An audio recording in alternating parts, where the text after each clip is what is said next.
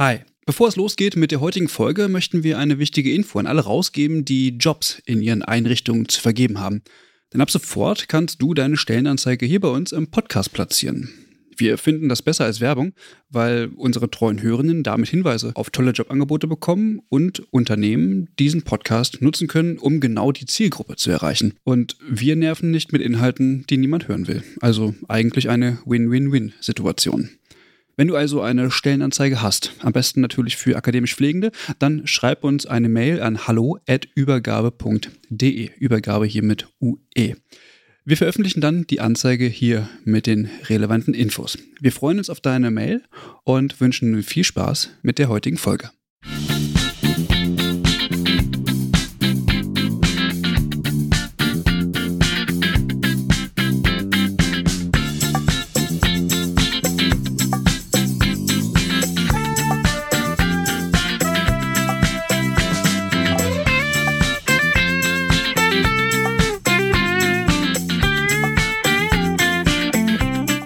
Mensch. Hi Franziska. Hallo.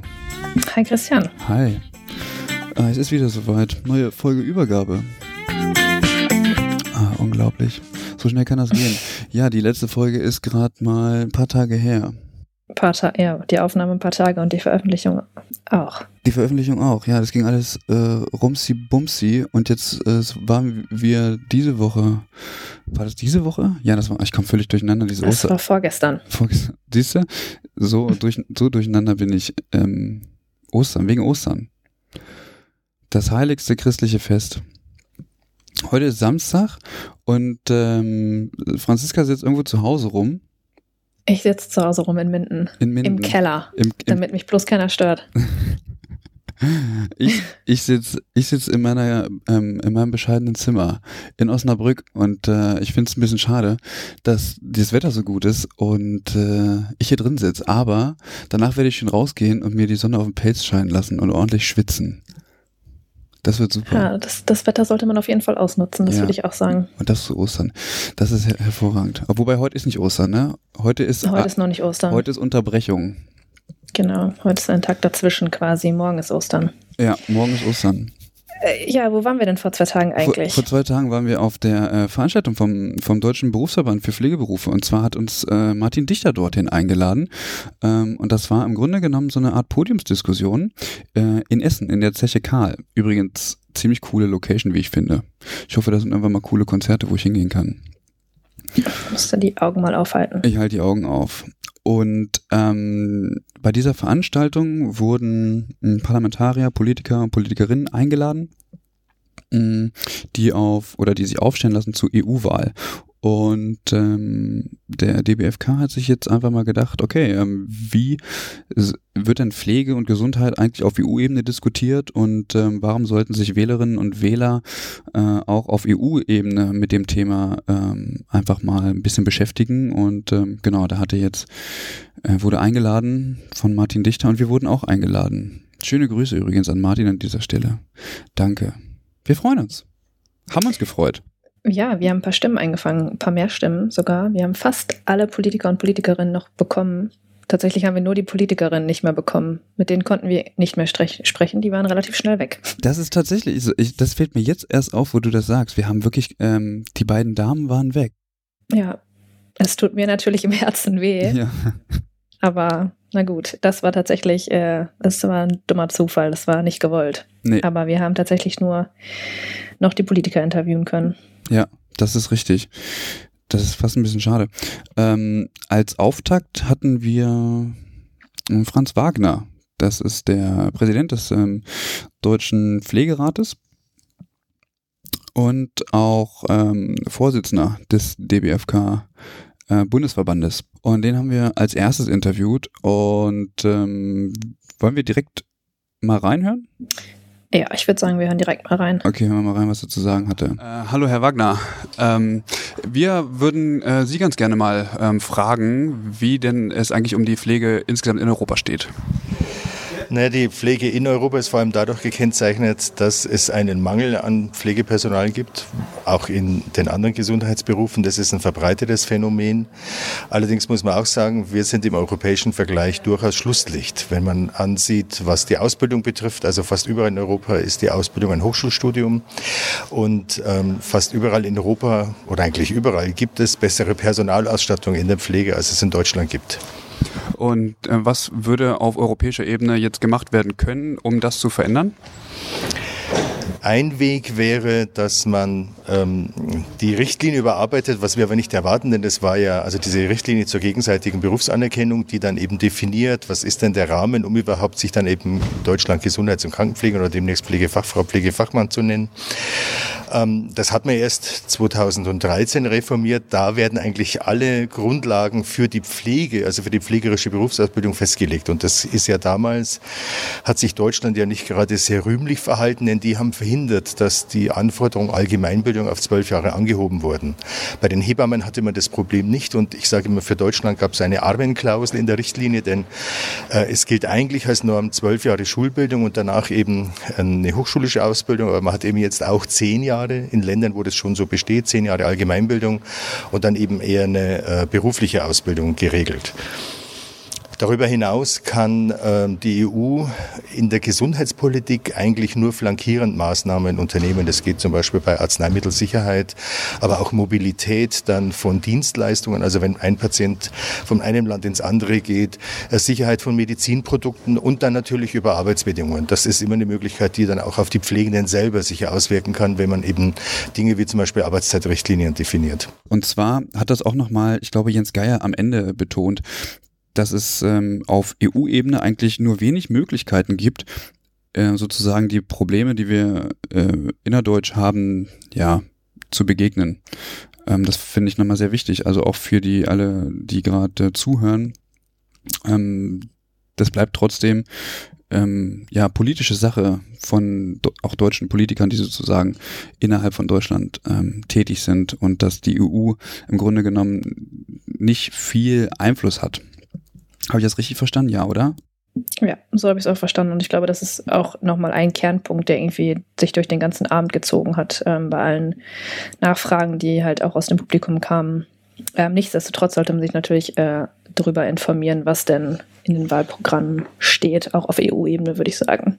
Ich finde das eigentlich total gut, weil man auf EU-Ebene einfach nochmal die Möglichkeit hat, in andere Gesundheitssysteme auch reinzugucken und einfach mhm. mal seinen Sitznachbarn zu fragen, ey, wie machst du das eigentlich? Und sich vielleicht einfach mal, also es geht ja auch darum, vielleicht in die, in die deutsche Politik mal was einfließen zu lassen, einfach mal eine Idee oder weiß ich nicht. Also es wäre ja alles, alles möglich, theoretisch. Ja, es wäre alles möglich. Es ist ja auch alles möglich und es ist ja auch schon möglich seit Jahren, aber irgendwie hat man so ein bisschen das Gefühl, dass da ähm, dieser Austausch vielleicht nicht so stattfindet, wie er vielleicht stattfinden sollte oder wie wir uns das vielleicht als Pflegende wünschen würden. Ähm, dass man vielleicht auch aus den anderen Ländern oder anderen EU-Ländern einfach ein bisschen was aufnimmt und ähm, ja, einfach mal anwendet, vielleicht hier auch. Ja. Da sprichst du was weiter. Wir hören mal weiter, was Franz Wagner weiter erzählt hat. Wie wäre es denn, wenn man die Anforderungen, die ja auf EU-Ebene für die Ausbildung eigentlich ja sehr viel höher angesiedelt sind, die innerdeutsch äh, grundsätzlich mal anzupassen, um eben auch äh, die Qualifikation der Pflege etwas anzuheben? Das war ja auch unsere Forderung, weil wir sagen, wir müssen eine hochqualifizierte Ausbildung haben und man kann jetzt nicht nur nach den Köpfen schielen und der Zahl und sagen, oh Gott, oh Gott, wir brauchen so viele, darum müssen wir die Zugangsvoraussetzungen absenken, damit wir möglichst jeden noch einfangen sondern wir sind ja beim DBFK der Auffassung, ähm, wir brauchen eigentlich einen Hochschulzugang als Voraussetzungen in die Ausbildung und dann eben auch ein Studium an der Hochschule, um dann tatsächlich Pflege auch praktisch auszuüben.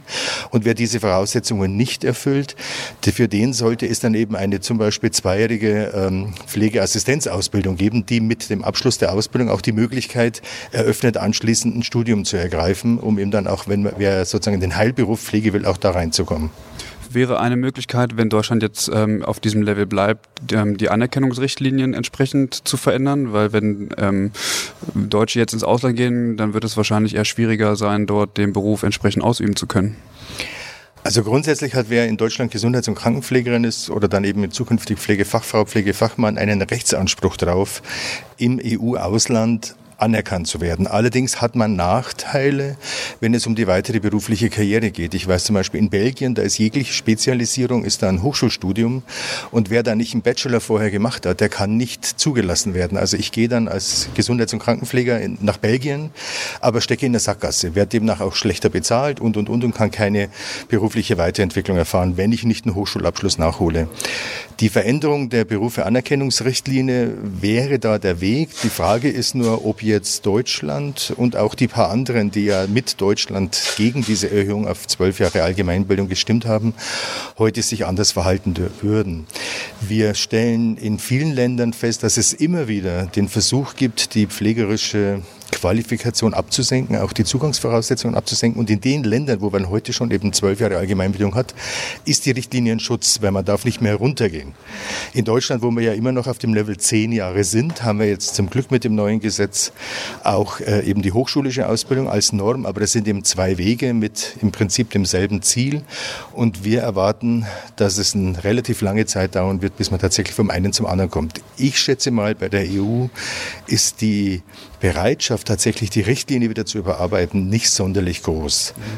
Allerdings wird gerade untersucht, es gibt äh, zu der Richtlinie einen sogenannten Anhang römisch 5, in dem die ähm, Inhalte sowohl der theoretischen als auch praktischen Ausbildung nochmal über Kompetenzen ausformuliert werden. Und äh, da gibt es gerade so ein Assessment, wie steht denn das in den einzelnen Ländern? Und die EU-Kommission hat das Recht, ohne Abstimmung mit dem Rat und dem Parlament eine Überarbeitung vorzunehmen an der Stelle. Und da hoffen wir mal drauf, dass die Anforderungen so angehoben werden, dass man auch in Deutschland sagt, nee, eigentlich kann ich das in einer Hochschule erreichen.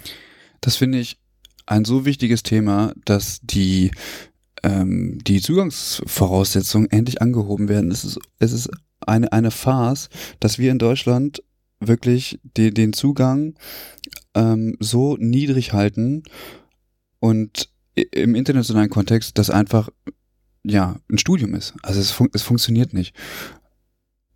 Franziska, was, was sagst du dazu? Was ist, was, ja, da lachst du jetzt. Da, ich, ich bin gerade, ich bin gerade noch, der, der, der Beitrag war jetzt so lang. Du musst es noch nee. überlegen.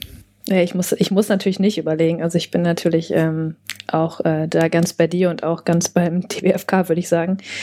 Ähm, ich finde, also ja, ich weiß immer gar nicht, was ich dazu sagen soll. Ich finde, also auch wenn man jetzt nochmal hört mit der äh, Mobilität an sich, also ich kann halt äh, als Gesundheits- und Krankenpflegerin, wenn ich nicht studiert habe, kann ich zwar woanders arbeiten, aber da versinke ich halt irgendwie unter den ganzen anderen ähm, quasi studierten Pflegenden und habe eigentlich gar keine Möglichkeit, mich nochmal irgendwie weiterzubilden. Und das ist irgendwie ist eigentlich ein bisschen rückständig oder rückschrittig, würde ich irgendwie fast sagen. Aber man hat es ja bewusst so gemacht. Man hat ja sich bewusst dazu oder dagegen entschieden und mittlerweile ähm, ist ja auf EU-Ebene eine ganz andere Forderung im Grunde genommen und wir in Deutschland gehen einfach einen extra Weg und nehmen sogar Strafzahlung ja. dafür äh, ja, in genau. Kauf.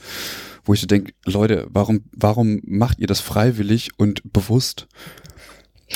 Ja, es ist ja, das ist ja genau das Argument, was ähm, äh, Herr Wagner ja auch meint, das, ist, das wird irgendwie nicht angehoben, weil man meint, man würde dann gar keine Leute mehr kriegen, die sich halt überhaupt dafür interessieren. Das ist natürlich irgendwie, äh, ist natürlich ein sehr komplexes Thema. Also da, da, spielt ja nicht nur die Ausbildung oder das ähm, Studium mit rein, warum Menschen den Beruf nicht wählen, aber äh, also ich glaube, in der Versorgung an sich wäre es wahrscheinlich nicht schlecht, wenn wir ein paar mehr ähm, Menschen mit einem Studienabschluss hätten. Das eine ist natürlich die Qualifikation, also dass man Pflege an sich natürlich irgendwie ähm, wie soll ich denn das mal benennen? Also natürlich durch, die, durch den Hochschulzugang vielleicht etwas aufwerten, so grundsätzlich. Auf der anderen Seite ist es auch wichtig, dass wir genügend Menschen haben, die Zugang zu dem Beruf bekommen. Aber ich finde, das sind zwei unterschiedliche Dinge, weil die Attraktivität des Berufes, ähm, die wird ja deswegen auch herbeigeführt, weil vielleicht der Zugang etwas höher ist. Also wie viele Leute äh, studieren gerne Jura oder von mir aus auch Medizin oder werden Pilotinnen oder Piloten äh, und die Zugangsvoraussetzungen sind so extrem hoch im Grunde genommen, ähm, aber nichtsdestotrotz haben die hohe Bewerberzahlen, Bewerberinnenzahlen. Also das ist irgendwie ähm, die, weiß ich nicht, die Zugangsvoraussetzungen niedrig zu halten, ist, finde ich, einfach ein, ein, ein Schritt in die falsche Richtung. Also auf der erstmal ist es irgendwie naheliegend, okay, wir haben dann irgendwie weniger Leute, die ähm, den Beruf ausüben könnten, aber die Attraktivität steigt und dadurch steigt dann auch die Nachfrage zum Beruf, weil es einfach auch in der Gesellschaft einfach ein viel höher angesehener Beruf ist. Und das ja, das ist ja ein Argument, was oft angeführt wird. Ne? Also, dass man auch die Attraktivität des Berufs darüber steigert, dass man eben die Zugangsvoraussetzungen steigert. Aber ich glaube, da steht halt oftmals auch Aussage gegen Aussage, weil es gibt genau genug Leute, die halt genau das Gegenteil behaupten. Dass ähm, einfach dadurch, dass dann quasi der Pool aus Leuten, die überhaupt das Studium dann machen könnten, halt viel kleiner ist und deswegen wird es dann wiederum nicht genug Leute geben. Und ähm, aber, also ich plaudere jetzt da vielleicht ein bisschen aus dem Nähkästchen. Ähm, es gibt, also ich kenne einige Leute, die ähm, das Studium gemacht haben und das Studium, also die Ausbildung an sich nicht gemacht hätten. Also die einfach das äh, eher attraktiv fanden und ähm, nicht einfach quasi die normale Ausbildung ähm, interessant fanden. Warum auch immer. Das sind jetzt natürlich, ähm, naja, ich weiß nicht, was das für Gründe waren, aber ja, aber ist ja, ist ja ein guter, guter Hinweis nochmal darauf, dass tatsächlich sich Leute für den Beruf entscheiden, äh, wegen der Zugangsvoraussetzungen. Also weil sie einfach die Möglichkeit haben, okay, wir können irgendwie studieren. Also ja. das ist einfach, ja. Okay, wollen wir weiterhören? Wir gucken mal rein, was Franz Wagner noch so gesagt hat. Mal ein anderes äh, Thema und zwar zur Personalausstattung. Ähm, wir haben, in Deutschland haben ja eher die Probleme, ein Instrument zu finden für eine geeignete Personalausstattung. Häufig hört man ja, dass das in skandinavischen Ländern oder insgesamt im Ausland ähm, manchmal besser läuft. Ähm, würde es da Möglichkeiten geben, ähm, da europaweit ähm, was zu erarbeiten oder bleibt das ein innerdeutsches Problem? Es wird im Wesentlichen ein innerdeutsches Problem bleiben, denn ähm, in solche Dinge, wie das Gesundheitswesen zum Beispiel organisiert ist, kann die EU gar nicht eingreifen. Also sie kann ein bisschen was machen, flankierend, über Verbraucherschutz zum Beispiel, bestimmte Sicherheitsaspekte, aber das lässt sich nicht tatsächlich jetzt in etwas ummünzen, dass man sagt, wir hätte europaweit äh, so eine Art, so eine Art Norm. Also hier, wie muss denn die ideale oder eine gute Personalausstattung oder auch Personaluntergrenzen? Das geht rechtlich gar nicht nach meiner Ansicht.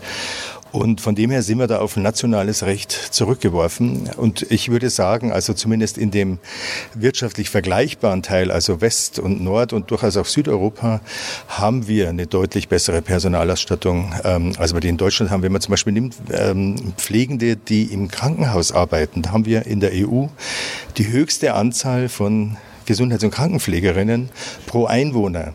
Aber wir haben in der EU gleichzeitig die niedrigste Zahl von Pflegefachpersonen zu Krankenhausbetten.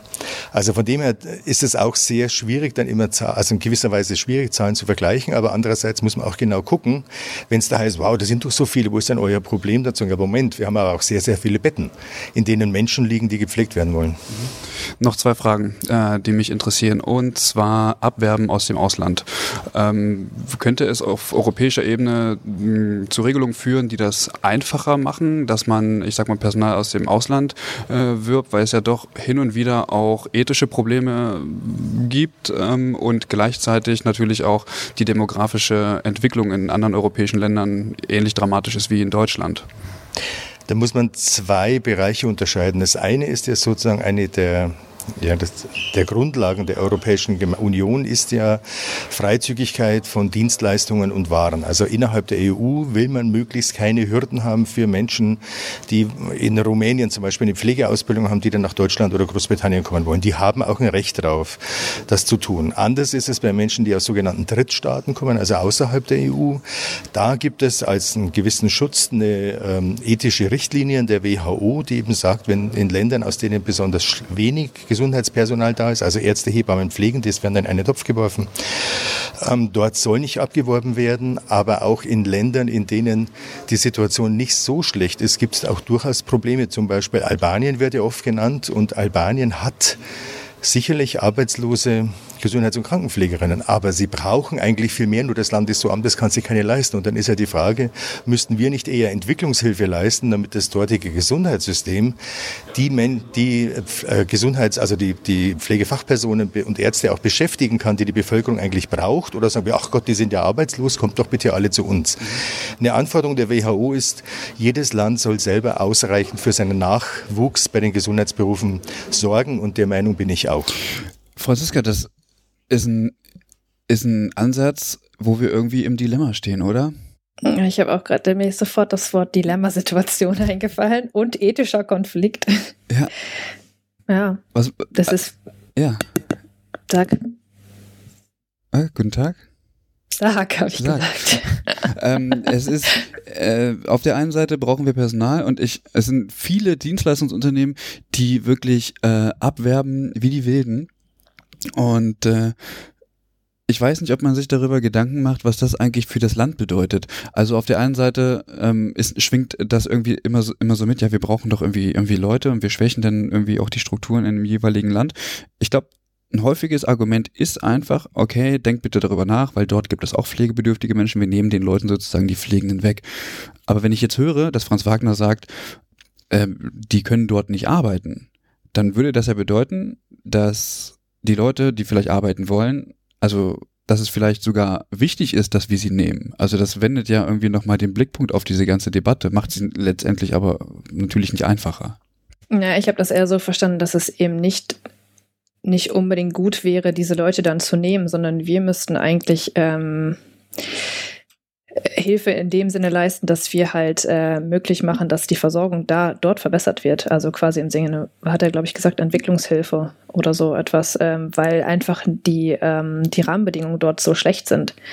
Also wir müssten eigentlich hingehen, es ist auch immer so eine Sache, man geht einfach in ein Land und macht irgendwas, aber wir müssten eigentlich da Unterstützung leisten, damit deren gesundheitliche Versorgung sich verbessert und diese Menschen dort eben Arbeit finden und nicht ähm, quasi aus dem Mangel heraus die Menschen äh, hierher zu holen, damit sie hier arbeiten können. Ich meine, da steckt ja auch noch ganz viel mehr dahinter. Wir holen vorzugsweise Frauen, ähm, oder was heißt vorzugsweise? Es sind halt meistens Frauen, die solche Berufe ergreifen. Also kommen die Frauen dann hierher und ähm, fehlen dann an anderer Stelle einfach in den Ländern. Also es gibt ja dieses schlimme Wort vom Care Drain, ähm, was glaube ich äh, eigentlich eher sexistisch, äh, sexistische Züge hat, aber ähm, dass äh, die, quasi diese Arbeitskräfte oder diese, ähm, ja, was wollte ich jetzt sagen? Du wolltest mir Care Drain erklären, weil ich keine Ahnung habe, was das ist. ja, beim Care Drain geht es halt eigentlich darum, ist es quasi äquivalent zum Brain Drain. Brain Drain ist ja, wenn es quasi diese Talentabwanderung aus ähm, bestimmten Ländern, ähm, die dann in Länder gehen, die halt einfach bessere Strukturen dafür haben, in denen sie halt besser meinen, sich ähm, verwirklichen zu können. Und dasselbe gibt es halt für, ähm, ja, für medizinisches Fachpersonal im Sinne des Care Drains. Mhm. Das halt Fachpersonal das Herkunftsland verlässt, um halt in anderen Ländern ähm, eben nicht wirtschaftlich und äh, auch nicht humanitär einzubüßen, sondern sich dort halt eben ähm, ja nicht verwirklichen kann, sondern halt eben bessere Arbeitsbedingungen vorfindet, höhere Löhne und sowas. Ähm, dadurch fehlen diese Leute aber halt einfach in ihren eigenen Ländern. Hm. Ich habe jetzt gerade ein Fass aufgemacht, äh, was sich jetzt so in der Kürze der Folge jetzt hier überhaupt nicht ähm, adäquat besprechen lässt. Und äh, wahrscheinlich kriegen wir hinterher ganz viele Kommentare. Ja, was sie da aber gesagt hat, das ist doch äh, sehr verkürzt dargestellt. Und es ist auch sehr verkürzt dargestellt. Ähm, aber genau, das ist halt das Problem, dass halt zumeist halt Frauen in den Ländern dann eben fehlen. Und äh, oft ist es ja auch so, dass ähm, sie ihre Familien zurücklassen und ähm, auch die Kinder, die dann irgendwie anderweitig versorgt werden müssen. Durch den Mann vielleicht. Durch den Mann vielleicht, wenn er das denn tun würde. Ja, weiß man alles. Wenn, wenn, wenn die Strukturen und die Rollenbilder das hergeben, das will ich ja erstmal nicht abstreiten, aber da kann sich dann jeder selber ein Bild zu machen oder Gedanken zu machen. Okay, ich, ich würde sagen, ich bewege mich auf sehr dünnem Eis. Ähm, das ist, ähm, aber auf der anderen Seite kann man es den Leuten auch nicht verdenken, oder? Also ich meine, ähm, stell dir vor, deine Regierung bekommt es nicht hin, ähm, trotz eines, ähm, ja, einer Notwendigkeit, die, ähm, weiß nicht, dir Arbeit zu geben und dir damit auch die Lebensgrundlage zu geben. Und dann ist es doch irgendwie auch Mensch, also ganz normal menschlich, dass man sagt, okay, dann gehe ich hier halt weg und suche mir woanders Arbeit, wo ich eben gebraucht werde. Das hat ja auch eine tief psychologisch ähm, persönliche Komponente. Genau, aber äh, es ist ja ein Unterschied, ob man das, ähm, ob ich das quasi aktiv mache, weil ich das halt möchte und dann überlege ich mir vielleicht auch ähm, meine Familie halt, also die, als gesamte Familie mitzuziehen oder ob das halt aus quasi äh, aus einem anderen Land halt gewollt wird. Mhm. Also ob man die Leute halt, ähm, ich meine, man kann ja niemanden äh, verpflichten, das zu machen, aber ob man die Leute halt herlockt, so ungefähr würde ich jetzt mal sagen. Mhm. Ich ähm, ich weiß nicht, inwieweit ähm, oder in welchem Maße das in Deutschland passiert, ähm, muss ich jetzt auch ehrlich sagen. Aber das sind halt, glaube ich, zwei Unterschiede. Also, das ist auch das, was ähm, Herr Wagner gesagt hat. Also, es ist, steht halt jedem erstmal frei oder jeder erstmal frei, das zu tun. Mhm. Nur das übermäßig halt ähm, aktiv zu gestalten, ist halt schwierig. Mhm. Ähm, wie würdest du das, also ich kann mich nicht in, wie soll ich das sagen, ich kann irgendwie keine Stellung beziehen, muss ich vielleicht in diesem Punkt auch nicht, ähm, weil ich nicht weiß, ob ich das gut oder schlecht finde, aber wie würdest du das sehen? Mhm. Ähm, auf der einen Seite fehlen uns die Leute, also, also Köpfe und ähm, natürlich äh, Menschen, die unsere pflegebedürftigen Menschen in diesem Land pflegen können ähm, und gleichzeitig stärken wir in anderen oder müssen wir in anderen Ländern diese Strukturen stärken, damit sie das selber hinbekommen. Das wäre ja, ähm, wie soll ich das sagen? Äh, wir, also wir helfen anderen, damit sie ihre Probleme lösen können, wobei wir genau die gleichen Probleme haben. Fun also kann das funktionieren? Mhm. Also wie, ist das nicht irgendwie absurd, wo ich so denke, hä, wieso? Warum soll ich das machen? Gibt es da keinen Grund zu? Vielleicht, weil man in einem vereinigten Europa ist, reicht das aus als Argument? Als ich eben darüber gesprochen habe, habe ich auch mir kurz überlegt, wer eigentlich diese, also ich nenne es jetzt einfach mal Entwicklungshilfe, äh, überhaupt leisten soll. Also wenn wir selber irgendwie Probleme haben, ähm, unsere Versorgung irgendwie aufrechtzuerhalten äh, im Rahmen des Gesundheitssystems, dann wird es wahrscheinlich schwierig werden, äh, da andere Länder irgendwie zu unterstützen. Das war, ja, das ist, ist eine schwierige Frage, ne? Also also Herr Wagner meinte ja, glaube ich, auch, oder hat es, glaube ich, auch ähm, erwähnt, dass jeder natürlich erstmal für sein eigenes Land selbst verantwortlich ist, ähm, um die Anforderungen an Personal und äh, Personalanzahl ähm, irgendwie zu stopfen, sage ich jetzt mal, und wir uns nicht darauf verlassen können, dass es halt aus eben aus anderen Ländern kommt ich, ich manchmal denke ich mir, dass die, wenn wir die Grenzen loswerden würden, also wirklich so United States of Europe irgendwie, dann würde es zu diesem Thema irgendwie nie kommen, weil dann wäre es ein, ein europäisches Gesamtproblem und kein, kein landspezifisches Problem. Aber ich glaube, da gibt es kein richtig oder falsch. Auf der einen Seite, finde ich, haben wir die Pflicht, hat Deutschland äh, explizit die Pflicht, also finde ich, äh, irgendwie anderen Ländern zu helfen, die nicht die Möglichkeiten haben, finanziell. Also wir sind eines der reichsten Länder der ganzen Erde und ähm, ich finde, dann sollten wir auch äh, diesen hohen Standard weitergeben können und nicht die Länder, die, äh, die uns helfen können und also die auszubeuten sozusagen, auch wenn das jetzt irgendwie hart klingt, und die Bevölkerung dort zu, ja, zu schwächen. Weil das führt ja letztendlich auch dazu, ähm, dass die Leute dann wahrscheinlich sowieso irgendwann, weiß ich nicht, wandern, weil sie mit in ihrem Land einfach nicht mehr leben können. Ja. Ja. Okay. Ähm, ich glaube, Herr Wagner, ich habe noch eine Frage gestellt. Das ist ähm, für unsere äh, Freunde der, der Kammer, der Pflegekammer vielleicht nochmal ganz interessant. Und Freundinnen natürlich auch. Wir haben auch Freundinnen.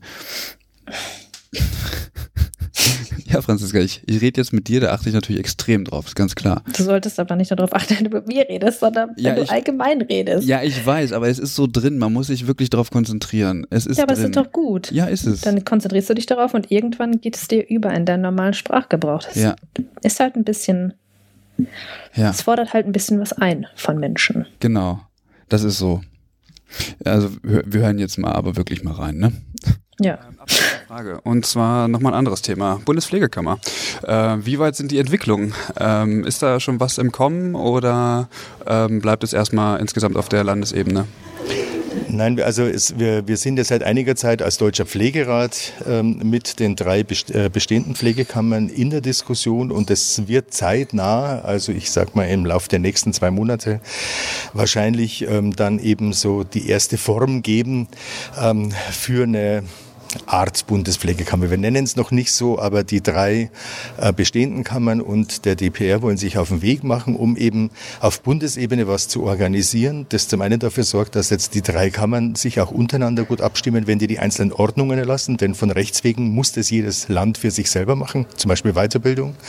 Aber natürlich wollen wir auch politisch auftreten und wollen auch die Kammermitglieder in den drei Ländern möchten gerne, dass eben ihre Kammer auch in der Bundespolitik aktiv wird, denn viel Musik wird auf Bundesebene gemacht, da ist Landesrecht oft nur äh, ausführend im Detail. Von dem her, wir brauchen dringend eine Bundesorganisation und ich sage mal, im Laufe der nächsten zwei Monate kommt das auch. Das hört sich gut an. Vielen Dank, Herr Wagner. Also es gibt äh, scheinbar Bewegungen oder Bestrebungen, die Bundespflegekammer einzurichten. In den nächsten zwei Monaten wird es News geben. Wir sind gespannt. Wir bleiben dran. Man darf gespannt sein. Also wenn man es irgendwo erfährt, dann wahrscheinlich bei uns als erstes. Definitiv, definitiv. Na gut, weiß ich jetzt nicht, aber. Doch, aber über wir, Twitter, klar. Na gut, bei Twitter vielleicht, das stimmt Sofort. allerdings. Das, das, das stimmt allerdings. Ähm, genau. Das war ähm, Franz Wagner und er hat, ähm, ich finde, einfach nochmal einen guten Überblick äh, gegeben und äh, wie gesagt nochmal klar gemacht, okay, auf EU-Ebene ist wichtig, dass wir da hingucken, ähm, aber nicht alle Probleme lassen sich auf dieser Ebene lösen für unsere deutschen Probleme.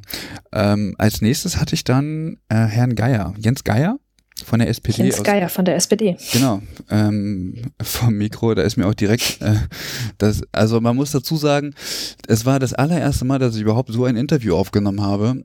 Und dann habe ich die Info bekommen, dass er von der FDP sei, aber war er gar nicht. Er war von der SPD und hat mir das natürlich auch gesagt. Da bin ich wahrscheinlich sehr rot angelaufen. Aber er ist standhaft geblieben und hat trotzdem geantwortet. Mm, Ja. Genau. Vielleicht äh, machen wir das als Outtake zum Schluss nochmal rein. Ähm, okay, wir- Outtakes sind ja gerade ein bisschen in, habe ich gemerkt. So. gehen wir mit dem Trend mit? Ja, ich habe das schon, wir haben das doch schon von Anfang an gesagt. Eigentlich müssen wir die Outtakes immer, wir hatten halt noch nicht so viel Outtakes. Ne? Nee, eben, es läuft wie am Schnürchen bei uns. Ja, total. Ja. Ähm, nee, sollten wir mal. Wir gehen natürlich, wir gehen mit dem Trend. Man muss mit der Zeit gehen. Oder wie heißt das? Mit der Zeit gehen. Ach so, genau. ja, Also, äh, lass mal reinhören. ich lass mal Jens Geier sprechen. Genau, Herr Geier, Sie stellen sich zur Wahl äh, für die äh, Europawahl. Ja. Genau. Äh, wie sehen Sie die Pflege äh, im europäischen Raum? Schauen Sie, ähm, überall unterentwickelt, überall zu wenig Geld im, im, im System. Äh, das hat auch ein paar europäische Gründe, an denen wir als Sozialdemokraten versuchen, was zu ändern, weil wir vorschlagen, dass äh, die Austeritätspolitik, die viel zu lange ähm, die Staatsausgaben und damit auch äh, die Zahlungen und die Finanzausstattung in vielen Sozialversicherungssystemen eingeschränkt hat, dass wir die mal ändern. Und da ist unser Hauptpunkt. Okay. In welchen Punkten würden Sie da was verändern wollen? Schauen Sie, die Zuständigkeit der Europäischen Union für Pflege ist ziemlich bei Null. Ja, also wir ha- haben da keine, äh, keine operativen Aufgaben als europäische Aufgabe, äh, als Europäische Union.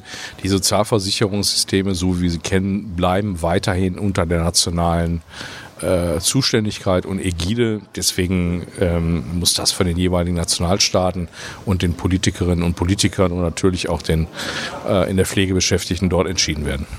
Ähm, haben Sie auch ähm, vor, ich sag mal, für die Ausbildung, auch für die hochschulische Ausbildung auf EU-Ebene ähm, was zu verändern, beziehungsweise innerdeutsch, weil auf EU-Ebene sind die Anforderungen ja doch ähm, einiges höher. Äh, Ähnliches Problem. Wenn Sie darauf antworten wollen, müssen Sie nationale Gesundheitspolitiker fragen. Ähm, was wir tun können, ist dafür zu sorgen, dass ähm, da, wo äh, jemand eine qualifizierte Ausbildung in seinem Beruf hat, ihn das auch, ihn oder sie das auch ermöglicht, mit dieser Ausbildung in einem anderen europäischen Beruf zu arbeiten. Das ist unser Job, die Freizügigkeit zu organisieren, die Gleichheit der Bildungsabschlüsse zu gewährleisten. Daran müssen wir, müssen wir was tun. Das beißt sich oft mit ähm, zuweilen sogar standesrechtlichen Vorstellungen, die da bei Mitgliedstaaten vorhanden sind. Da ist doch ein dickes Brett zu bohren. Jetzt haben wir natürlich aufgrund unserer demografischen Entwicklung ähm, häufig die, Pro oder was heißt die Probleme, ähm, dass die pflegebedürftigen Menschen einfach ähm, viel mehr werden und wir schaffen es aktuell mit unserer Personalausstattung höchstwahrscheinlich nicht, ähm, diese Menschen adäquat zu versorgen.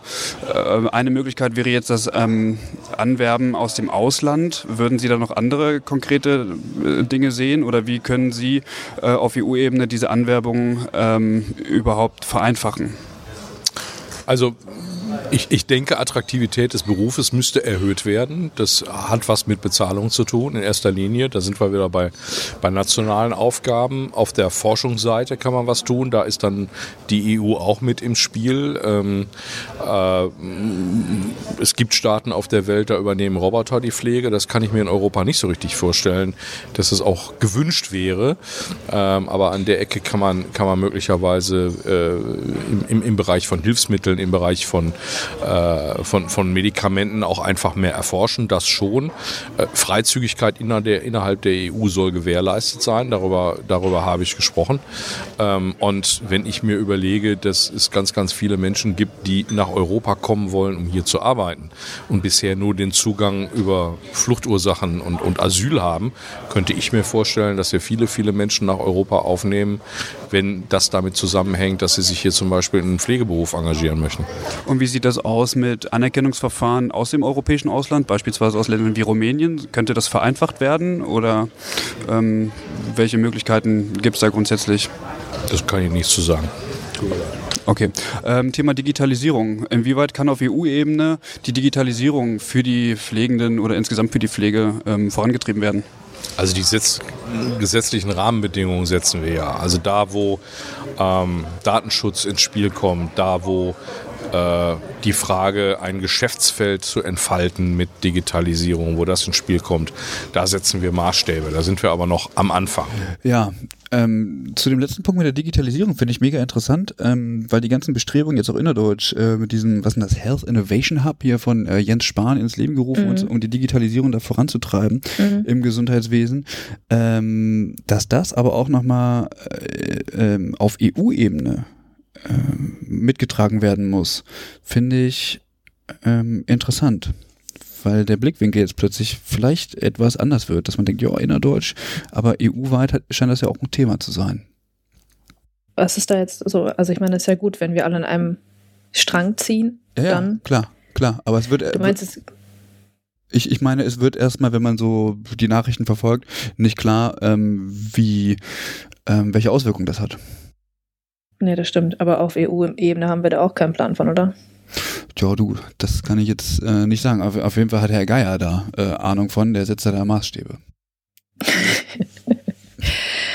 ja, wenn ich Herr Geier richtig verstanden habe, dann ähm, haben wir ja auch in anderen Ländern Roboter, die die Pflege übernehmen. Da, da, das, also, da würde ich vielleicht nochmal.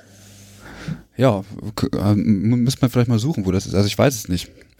Äh, in Asien halt in Asien. Aber würde mich mal interessieren, wie das so aussieht, wenn Roboter das tun. Vielleicht machen wir da mal einen Familienausflug hin. Ja. Nee. Oder wir, wir fragen einfach andere Leute, die sich damit auskennen und die sollen mal eine Folge dazu machen. Das wäre vielleicht, das, das wäre vielleicht die bessere oder die beste Alternative sogar. Ja, ähm, ich habe äh, während der Podiumsdiskussion, muss ich ganz ehrlich sagen, Herrn Geier ähm, so erlebt, dass er schon realistische Ansichten hat. Also er hat das ja zum Schluss auch nochmal sehr herausgestellt, okay, also wir auf EU-Ebene ähm, haben da jetzt nicht so viel Möglichkeiten, das hat er jetzt in dem Interview auch nochmal betont und das ist auch völlig legitim und in Ordnung. Aber während der Podiumsdiskussion hat er mir irgendwie so einen abwesenden Eindruck gemacht und ähm, ja, da weiß ich nicht, ob das bei ihm so ein bisschen mitschwebt, so im Sinne von, oh, wir können ja eh nichts machen, deswegen ist es eigentlich Quatsch, uns darüber zu unterhalten. Ja, also ich habe das auch so ähm, empfunden. Ich glaube, er hat sich einfach so ein bisschen daran gestört, dass auch die Nachfragen, die aus dem Publikum kamen, halt Fragen waren, zu denen auf EU-Ebene häufig nicht so viel getan werden kann. Und er sich vielleicht äh, deswegen ich bin also auf jeden Fall nicht fehl am Platz, aber dass, dass da einfach eine Diskrepanz zwischen dem war, was wir im Publikum halt gerne hören wollten und dem, was er, er quasi eigentlich erzählen kann dazu. Und ich glaube, daher kam vielleicht die Haltung auch so ein bisschen. Ich fand sein äh, Eingangsstatement sehr äh, schön. Also, als du gefragt hast, wie, wie steht denn oder wie sieht es mit der Pflege in der EU aus? Und er sagte, überall unterentwickelt, überall zu wenig Geld im System. es ist äh, doch mal irgendwie, fand ich irgendwie schön auf den Punkt gebracht. Ja. Diese, dieses, äh, diese Austeritätspolitik war auch irgendwie so ein, es war ein kleines äh, Bullshit-Wort an dem Abend auch. Und es ist häufig gefallen und ich habe es tatsächlich, ähm, vielleicht darf ich das gar nicht sagen, vielleicht muss man das hinterher rausschneiden, aber ich habe es tatsächlich gegoogelt. ich habe das Wort tatsächlich vorher noch nie gehört. Äh, ich tatsächlich auch nicht. Also für mich war das auch neu und es hat, ähm, hat sich durch viele Gespräche gezogen, was ich ein bisschen schade fand, weil es einfach nicht dazu geführt hat, dass man, ich sag mal, über das Thema an sich spricht. Aber das macht vielleicht auch nochmal deutlich, wie wenig die Leute vielleicht auch im Thema Pflege auf EU-Ebene drin sind. Kann ja auch ein Zeichen sein. Wenn man sich Für eher uns jetzt meinst du? Ja, genau. Also äh, wenn man sich eher über, über äh, Verteilung von Geldern unterhält ähm, und es weniger darum um die Ausgestaltung von Pflegesituationen geht, dann kann man ja eventuell auch vermuten, wo da eher die Schwerpunkte liegen. Ja. Schade. Ja, auf der anderen Seite weil kann ich halt äh, das nicht so gut einschätzen. Vielleicht sind das halt eben doch aber genau die Dinge, die auf EU-Ebene halt ähm, gut reguliert werden können und andere Dinge halt einfach weniger. Ja, sicher, machen wir uns Vielleicht nichts muss vor. man sich deswegen über so eine Sparpolitik halt ähm, unterhalten, ja. machen wir uns nichts vor. Die Party kostet Geld, das ist richtig. Also man muss sich zwangsläufig natürlich über die Finanzen unterhalten. Das, das, ja, das ist schon richtig. Nur irgendwie muss es nicht die ganzen Gespräche dominieren. Ja, es ist halt nicht sehr, nicht sehr konstruktiv dann irgendwann, Nee. wenn das halt das einzige Argument ist, was kommt, ja. Genau. Ähm, und zwar, wir nehmen mal als nächstes, ach genau, Frau Gabelmann. Ähm, Frau Gabelmann haben wir leider nicht mehr erreicht. Frau Gabelmann war von den Linken Mhm. oder ist von den Linken, ist sie ja wahrscheinlich immer noch. Äh, Silvia Gabelmann und äh, ist Sprecherin für Arzneimittelpolitik und Patientenrechte. Und äh, ich habe, äh, wir haben leider kein äh, Interview von ihr. Ich hätte sie aber sehr gerne etwas gefragt. Und zwar sagte sie während der Podiumsdiskussion zur Frage der Ausstattung ähm, der Personalbemessung, also ähm, zu Instrumenten der Personalbemessung, dass sie sagt, nee, also wir brauchen keine weitere Forschung. Wir können einfach gucken, was machen andere Länder und dann übertragen wir das hier und dann ist gut. Ja. Äh, also ich hätte fast mit Eiern geschmissen. Da blutet mir als Wissenschaftler natürlich irgendwie so ein bisschen das Herz und auch so im Sinne von, nee, also wir, wir müssen das überhaupt nicht individuell machen, wir klauen das einfach woanders und machen das, egal ob das funktioniert oder nicht. Ja, ich glaube, das war auch so ein bisschen Konsens bei allen anderen, die zugehört haben, oder? Also ich, es, ging, es ging ein Raunen durchs Publikum, als sie das sagte. Ähm, das fand ich auch nochmal sehr interessant, ja. Aber das macht bei mir deutlich, wie weit die wahrscheinlich weg ist. Also ich will, ich will ihr das nicht un unterstellen oder ähnliches. Nur es, es geht auch darum, dass wir innerdeutsch ein, ein System haben, was adäquat funktioniert. So. Und dann kann ich ja nicht nach Schweden gehen, wo komplett andere Verhältnisse herrschen und äh, weiß ich nicht, geografisch auch, also schon allein deswegen, äh, das vielleicht einfach anders ist und die auch ganz andere, weiß ich nicht, Schwerpunkte in ihren Krankenhäusern haben und so weiter. Ähm, dass man dann hier sagt, also, pff, ja, wir klauen da einfach was und legen einfach irgendwas fest, einen Schlüssel. Da habe ich mir dann nämlich gedacht, okay, ich kann das ja gern festlegen, aber dann kommt natürlich schnell die Rechnung, okay, wo soll ich denn jetzt die Menschen herkriegen, die diesen Schlüssel umsetzen sollen? Und dann kommen ja zwangsläufig an Grenzen. Es funktioniert ja schon allein deswegen nicht, weil ich glaube, es hat auch Herr Wagner am Anfang nochmal gesagt, was du jetzt auch nochmal gesagt hast, die Länder sind einfach so unterschiedlich aufgestellt. Also wir in Deutschland, wir haben ja eine Unmenge an äh, Kliniken und Krankenhäusern, während die Leute, äh, die, während die Länder in Skandinavien ja äh, verhältnismäßig sehr wenig Krankenhäuser haben. Das heißt auch viel weniger Betten, weil die wahrscheinlich ambulant einfach viel besser aufgestellt sind. Und da funktioniert die Rechnung ja schon nicht. Eben. Also das, das passt halt dann hin und vorne nicht. Also wir müssen es halt länderspezifisch angleichen. Denke ich auch.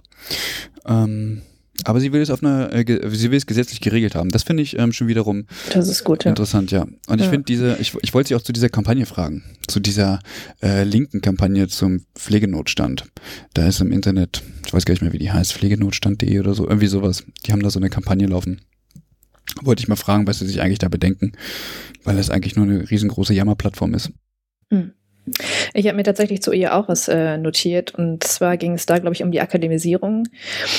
Ähm, und sie sagte dann irgendwie, dass ähm, sie quasi nicht für eine Vollakademisierung wäre, aber ich habe, also den Zusammenhang habe ich dann irgendwie nicht mehr so richtig mitgekriegt. Sie sagte dann aber, dass ähm, sie mit Hebammen gesprochen hätte, die halt ja diese Vollakademisierung jetzt ähm, durchlaufen und auch ähm, schon teilweise halt haben. Und äh, sie meinte dann, dass die halt ihr erzählt hatten, sie hätten halt durch die ähm, Ausbildung bzw. durch das Studium dann eben mehr Selbstbewusstsein ähm, entwickelt und könnten sich halt quasi im Alltag besser äh, gegenüber den anderen Gesundheitsprofessionen behaupten. Sie würden sich halt allgemein sicherer fühlen in dem, was sie tun. Mhm. Und dann habe ich mich halt gefragt, warum sie das nicht für alle, alle, vielleicht alle Gesundheitsprofessionen oder wenigstens auch für alle Pflegefachpersonen möchte. Ja. Das habe ich irgendwie nicht so richtig verstanden. Das hat sie, also für mich hat sie damit ihr eigenes Argument irgendwie wieder ausgehebelt, aber ähm, fand ich interessant auf jeden Fall, ja. Es kommt wahrscheinlich darauf an, mit welcher Berufsgruppe man sich irgendwie gut stellen will und so weiter. Wahrscheinlich ist es das. Und ich vermute auch, dass viele sagen, nee, ich möchte die Akademisierung oder ich, ich bin vorsichtig bei der Forderung in der Akademisierung der Pflege bezieh- beziehungsweise Vollakademisierung, weil man dann irgendwann sagen könnte, ja, also jetzt haben wir alles auf akademischem Niveau, jetzt haben wir weniger äh, Menschen zur Verfügung, die die Ausbildung machen ähm, und jetzt kriegen wir einfach noch weniger äh, umgesetzt letztendlich. Und ähm, wahrscheinlich will sich das niemand auf die, auf die Karte schreiben. Ja, das stimmt, aber ich denke, man, dann sollte man das äh, vielleicht intelligenter verpacken und nicht ähm, dann quasi Argumente für eine Akademisierung irgendwie hinten anstellen, wenn man sagt, man ist nicht für eine Vollakademisierung. Francis, da bin ich voll bei dir. Ja, ich meine, hinterher solche Gespräche auseinanderzunehmen, ist natürlich immer einfach für die Leute, die nicht involviert sind, will ich jetzt auch mal hier gerade sagen. Aber ja, ich, es hat mich gewundert ein bisschen. Ich hätte sie auch dazu gefragt, wenn wir sie halt inter hätten interviewen können, aber ja, sie kann, sich gern bei, sie kann sich gern bei uns melden. Also, wenn sie da noch was zu sagen möchte, kann sie, können wir gerne äh, mit ihr nochmal sprechen. Halte ich nicht für ausgeschlossen. Wobei, auf der anderen Seite, wir müssen auch nicht zu politisch werden. Ich meine, klar, das ist nee. jetzt mega die Politsendung. Hey, Übergabe goes Pflegepolitik, aber ähm, äh, ja, muss auch mal sein. Aber es ist jetzt nicht so, dass wir irgendeine Partei empfehlen wollen oder nicht empfehlen wollen. Außer die AfD, die, die äh, empfehle ich in keinem Falle. Ähm, ja, die waren ja auch nicht da an dem Abend, aber dazu haben wir bestimmt noch was. Ja, hören wir auch. Ähm, wollen wir zum nächsten Kandidaten oder hast du zu Frau äh, Gabelmann noch was zu sagen? Nee, ich habe nichts mehr zu Frau Gabelmann zu sagen. Okay, wir äh, hören jetzt mal wirklich in die FDP rein. Also wir, es war wirklich jemand von der FDP da. ähm, und zwar war das Vincent Felix Bartscher. Vom Übergabe-Podcast und wir haben hier den Kandidaten Herrn Bartscher äh, von der FDP stehen.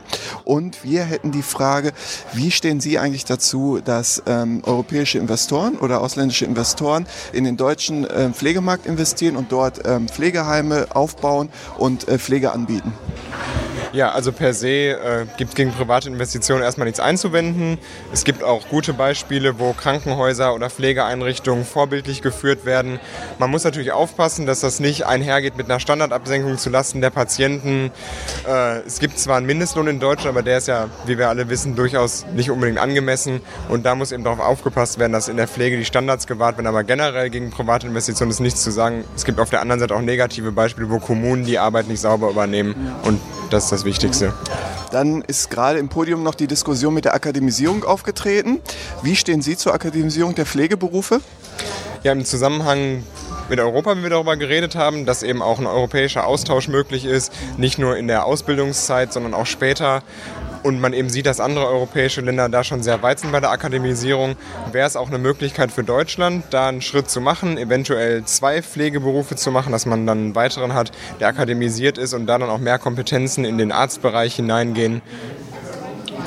Wir haben ja zurzeit die Situation, dass wir drei verschiedene Pflegeberufe hier in Deutschland haben. Einmal die Altenpflege, Gesundheitskrankenpflege und die Kinderkrankenpflege. Im europäischen Umland ist es so, dass es nur die Krankenpflege gibt als einzigen Beruf, der akademisiert ist. Jetzt ist meine Frage, ähm, in anderen Ländern studiere ich den Beruf vier Jahre. Hier ist es so zurzeit, dass ich drei Jahre die Ausbildung mache und dann nochmal die Option habe, drei Jahre ein Studium dran zu hängen oder wahlweise jetzt schon hier studiere. Ähm, wie steht das, also wie kann das attraktiv für andere Menschen sein, noch na, nach der Ausbildung noch ein Studium dran zu hängen? Oder sollte man direkt dann dazu über, zu, äh, übergehen und sagen, wir machen hier vier Jahre Studium, so wie in anderen europäischen Ländern auch? Also ich habe selber ein duales Studium gemacht, zwar in einem ganz anderen Bereich. Und ich muss sagen, das war für mich persönlich die, die perfekte Lösung, weil man während der Studienzeit sowohl die akademischen Inhalte gelernt hat, als auch äh, die der IHK-Ausbildung, in meinem Fall jetzt äh, von einem großen Auslandskaufmann und eben von einem Wirtschaftsingenieur im Studium. Ich denke, so eine Kombination, das dual zu machen, gerade im Bereich der Pflege, wäre eigentlich eine sehr gute Idee. Ähm, ja, das war Herr Bartscher äh, von der FDP. Also wirklich FDP. Wir haben vorhin nochmal nachgefragt. Ja, FDP. Vincent Felix Bartsch, ein sehr junger Mann. Ein sehr junger Mann, der versucht ins Parlament zu kommen. Ob das klappt, weiß ich nicht. Ja, das äh, wird man dann sehen. Wird man alles sehen. Ähm, wollen wir da irgendwas zu sagen? Nee, ne? Ja, zu der, ja es war meine, jetzt wir wieder, können jetzt hier, ja. wir wollen ja keine Akademisierungsfolge machen. Wir können. Genau. Man könnte jetzt was zur Akademisierung sagen. Äh, wer Bock hat auf Akademisierung, hört sich Folge 2 an. Das stimmt. Ja. Wir haben zu, wir haben, Franziska, wir haben zu den ganzen ähm, äh, Themen haben wir schon was rausgehauen. Und ich will außer zur Sparpolitik, außer zur Sparpolitik, ich sag's dir. Außer zur Sparpolitik, ja, da können wir. Mit wem könnten wir da reden? Gibt's da? mit jemand von der Sparkasse vielleicht.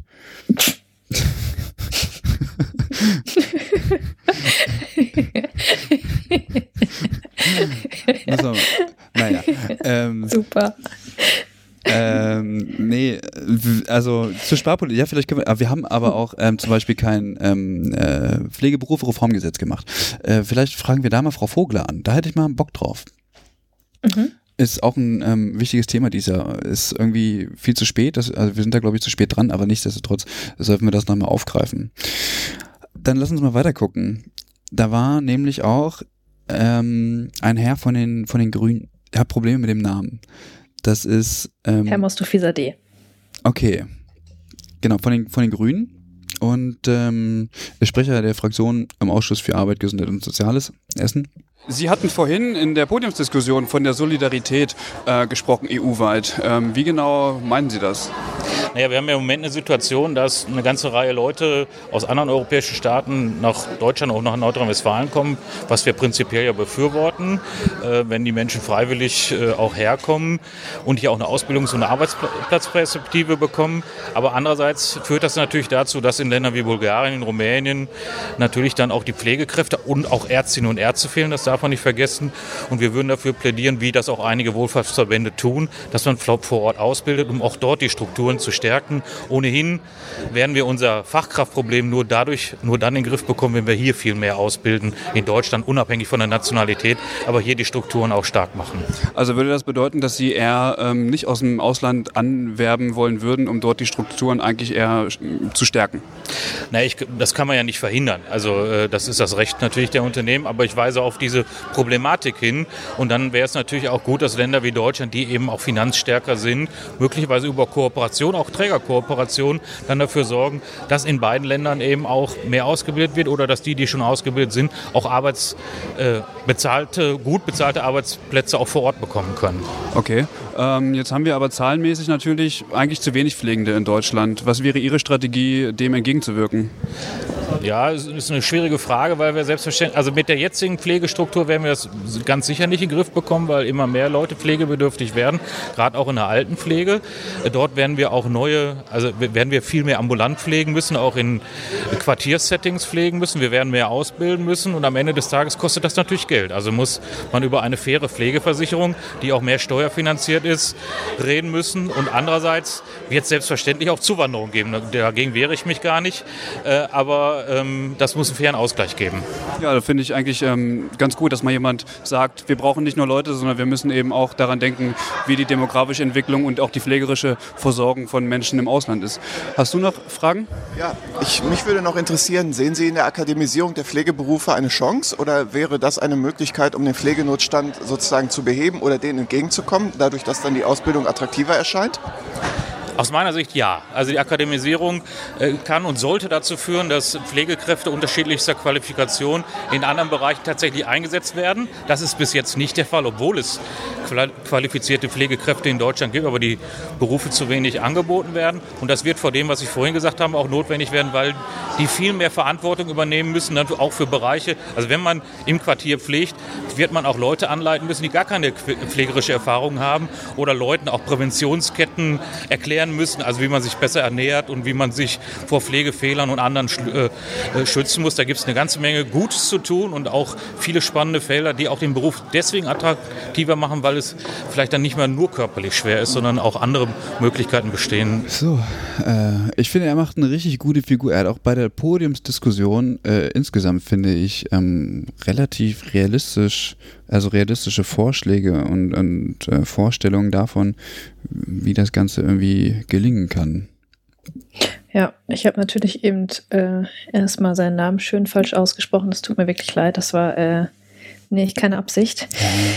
Ähm, ja, genau. Also das ähm, wäre auch mein Kommentar gewesen. Also auch gerade nochmal im Hinblick auf das, was wir vorhin schon besprochen haben, ähm, mit der, also mit, mit der, der Frage, mit ob wir jetzt mit dem Anwerben, das war genau das, was ich sagen wollte. Genau. Also genauso wie wir es eigentlich, ähm, oder wie kann, ich kann gut mitgehen mit seiner Aussage, würde ich jetzt mal so sagen. Ja, genau. Und auch mit der Akademisierung, da spricht mir natürlich so ein bisschen aus der Seele. Aber ja. das liegt natürlich auch daran, dass man bestimmte Dinge einfach auch gut findet und wenn jemand das sagt, ja, dann ist das irgendwie. Aber ich finde seine, seine Darstellung eben auch realistisch, auch seine, seine Erklärung dahinter, wieso, weshalb, warum, ist nachvollziehbar. Ja, er ist auch selber alt, kommt aus der Altenpflege, oder? Kann's, das, ja. ähm, Ah, Mensch, da er hatte auch gesagt, dass er irgendwie im letzten Ah. Jahr oder irgendwann einen Frühdienst gemacht hat oder irgendwie so Ich- etwas. Ja, er hatte was gesagt, dass er da ähm, tätig gewesen ist in der Pflege, genau. Und äh, auch seine Frau wäre. Seine Frau auch, genau, Genau, ja. also ich glaube, die ist, aber war, glaube ich, Ärztin, oder? Das ähm, weiß ich nicht mehr. Ja, ist nicht so schlimm. Auf jeden Fall ähm, ist er der Pflege nicht fern. Genau, ja. Genau. Das war bei dem FDP-Politiker ja leider äh, so ein bisschen der Fall. Ja, nichtsdestotrotz ja, man kann kann, man. ja auch, man kann ja mal Pflege, man kann dualen Pflegestudiengang halt schon auch mal mit einem Wirtschaftsingenieur-Studiengang vergleichen, das geht schon. Ja. von den Inhalten jetzt, oder was? Ich weiß nicht, auf welcher Ebene man das machen kann, aber er kann's. Ich würde es nicht machen, aber Ja, das, ähm, ich habe das aber so verstanden, dass er sagt, naja, also, also jetzt nicht von den Inhalten her, sondern es ging um das duale Studium, dass er sagt, naja, es war für mich schon gut, auf der einen Seite natürlich ähm, äh, Hochschulluft zu schnuppern und gleichzeitig aber auch Kontakt zur Praxis zu haben. Und das kann ich für die Pflege auf jeden Fall unterstreichen. Also ich habe ja eine Pflegewissenschaft in Osnabrück auch dual studiert und ich fand es sehr interessant, also jetzt im Nachgang, wenn ich so darauf zurückblicke, ähm, was das Studium mit mir gemacht hat. Also man hat uns im Studium vorher gesagt, äh, wenn Sie hier sind und Sie gehen parallel arbeiten, machen Sie sich eins klar, Sie werden unbequem. Und äh, das ist tatsächlich auch passiert, weil man plötzlich ganz andere Blickwinkel auf die Dinge hat und merkt, nee, das läuft hier alles ganz falsch und ich kann mehr damit mitgehen, was ich dort neu gelernt habe. Und dann versucht man das natürlich umzusetzen. Was da dann passiert ist, du eckst überall an, zumindest bei deinen Vorgesetzten, ähm, weil das plötzlich dazu führt, dass Dinge ja umgekrempelt werden müssen ähm, und du ziehst mit deiner Argumentation plötzlich auch Leute mit, die, ähm, also deine Kollegen und Kolleginnen letztlich, ähm, und dann hat die Vorgesetzte, die Heimleitung, wie auch immer, große Probleme, das wieder einzufangen. Also das, ich glaube, es ist nicht einfach mit so High Professionals, sofern man die so nennen kann, ähm, ja, die zu führen. Ist, glaube ich, nicht besonders einfach. nee, das stimmt. Also ja, klar, das mit der Verbindung mit dem dualen Studium, das kann ich natürlich nachvollziehen. Also ich habe ja auch dual studiert, ähm, also primär qualifiziert quasi. Ähm, und das ähm, kann ich ja nur bestätigen. Also ich meine, gerade die Verbindung von dem praktischen und ähm, also die Arbeit im Krankenhaus oder in der Altenpflege oder halt im ambulanten Dienst Ja. und dann die Arbeit an der Hochschule. Und wenn er das so gemeint hat, dann ähm, ja, ist gut. Jetzt haben wir noch ähm, zwei Parteien übrig und zwar war noch jemand von der CDU da und es war auch noch jemand von den Piraten da. Wen, wen machen wir jetzt als erstes? Die Dame von den Piraten haben wir ja nicht interviewen können und ich habe mir tatsächlich zu ihr auch keine, nichts aufgeschrieben. Das Nichts war die Sandra Lörs, Genau, die hat äh, Sabine Martini vertreten. da war. Okay, ähm, dann haben wir zum Schluss noch ähm, Dr. Peter Liese. Dr. Peter Liese ist von der CDU und ähm, ohne großes Vorgeplänkel äh, steigen wir mal ins Interview ein. Ähm, Herr Liese, Sie sind von der ähm, CDU und Sie haben gesagt, Sie sind äh, auch Mediziner und haben auch mal eine pflegerische Ausbildung gemacht und haben in Ihrer ähm, Antrittsrede eben gerade von der Wertschätzung der Pflege gesprochen. Ähm, was genau schwebt Ihnen da vor, um die Wertschätzung von Pflegenden ein bisschen hervorzuheben? Also ich glaube, die Gesellschaft, die Politik und auch meine Berufskollegen, die Ärzte, müssen Pflege mehr wertschätzen. Das heißt natürlich angemessene Bezahlung, gute Arbeitsbedingungen, aber auch mehr Kompetenzen. In anderen europäischen Ländern ist das durchaus üblich, dass Pflegekräfte selbstständig Dinge tun, wofür sie in Deutschland eine Verordnung oder ein Rezept brauchen. Und ich muss auch selbst als Arzt sagen, selbst mit einer, damals hieß es Krankenpflegehelferausbildung, auch als Arzt wusste ich viele Dinge nicht und brauchte den Rat von erfahrenen Pflegekräften. Und dann sollte man ihnen doch auch diese Kompetenz zugestehen, das selbst zu entscheiden. Da können wir viel vom Ausland lernen. Vor allem sicherlich auch im Rahmen der akademischen Ausbildung. Ähm, wie stehen Sie denn zur akademischen Ausbildung in der Pflege? Ich glaube, wir brauchen das ganz dringend, weil ich glaube, neben den konkreten Arbeitsbedingungen und der Bezahlung ist ja das Thema, dass man in der Pflege häufig keine Aufstiegsmöglichkeiten hat. Wenn man irgendwo in die Industrie geht, dann kann man immer weiter aufsteigen und irgendwann mehr Verantwortung übernehmen. In der Pflege haben, glaube ich, viele auch deswegen Frust, weil man sich vorstellt, ich mache 40 Jahre jetzt das, was als sehr belastend ist. Und deswegen glaube ich, wir brauchen sehr viel mehr Möglichkeiten zum Studium und dann auch höher qualifizierte Positionen, die auch besser bezahlt werden. Ich bin aber dagegen, dass wir das jetzt sozusagen für jeden vorschreiben. Es gibt Menschen mit unterschiedlichen Talenten und auch mit Neigungen. Also ich kenne Menschen, die locker das Abitur machen könnten, die aber einfach sagen, ich will jetzt mal was Praktisches machen und vielleicht später weiter studieren. Und deswegen sollten wir denen die Möglichkeit geben, auch erstmal einzusteigen und dann selbst zu entscheiden, ob sie sich weiter qualifizieren, höher qualifizieren oder nicht als Sie das eben auf dem Podium gesagt haben, dass Sie quasi gegen eine Vollakademisierung sind, ähm, gab es im Publikum ganz viele Leute, die den Kopf geschüttelt haben. Und ich habe mich dann gefragt, warum, warum meinen Sie, gehen die Meinungen da so ähm, hart auseinander, dass die Leute, die hier sitzen, äh, eigentlich zum großen Teil dafür sind und Sie als erstmal dagegen? Ich glaube, das liegt daran, dass wir hier ganz besonders engagierte Menschen haben und dass es kein Querschnitt der Bevölkerung ist und kein Querschnitt auch der Pflegekräfte. Also ich treffe halt viele Pflegekräfte außerhalb solcher Veranstaltungen, die sich das nicht vorstellen können, zu studieren und die trotzdem gerne in dem Beruf arbeiten. Und ähm, ich will deswegen ja auch überhaupt nicht bestreiten, dass wir in Deutschland riesigen Nachholbedarf haben.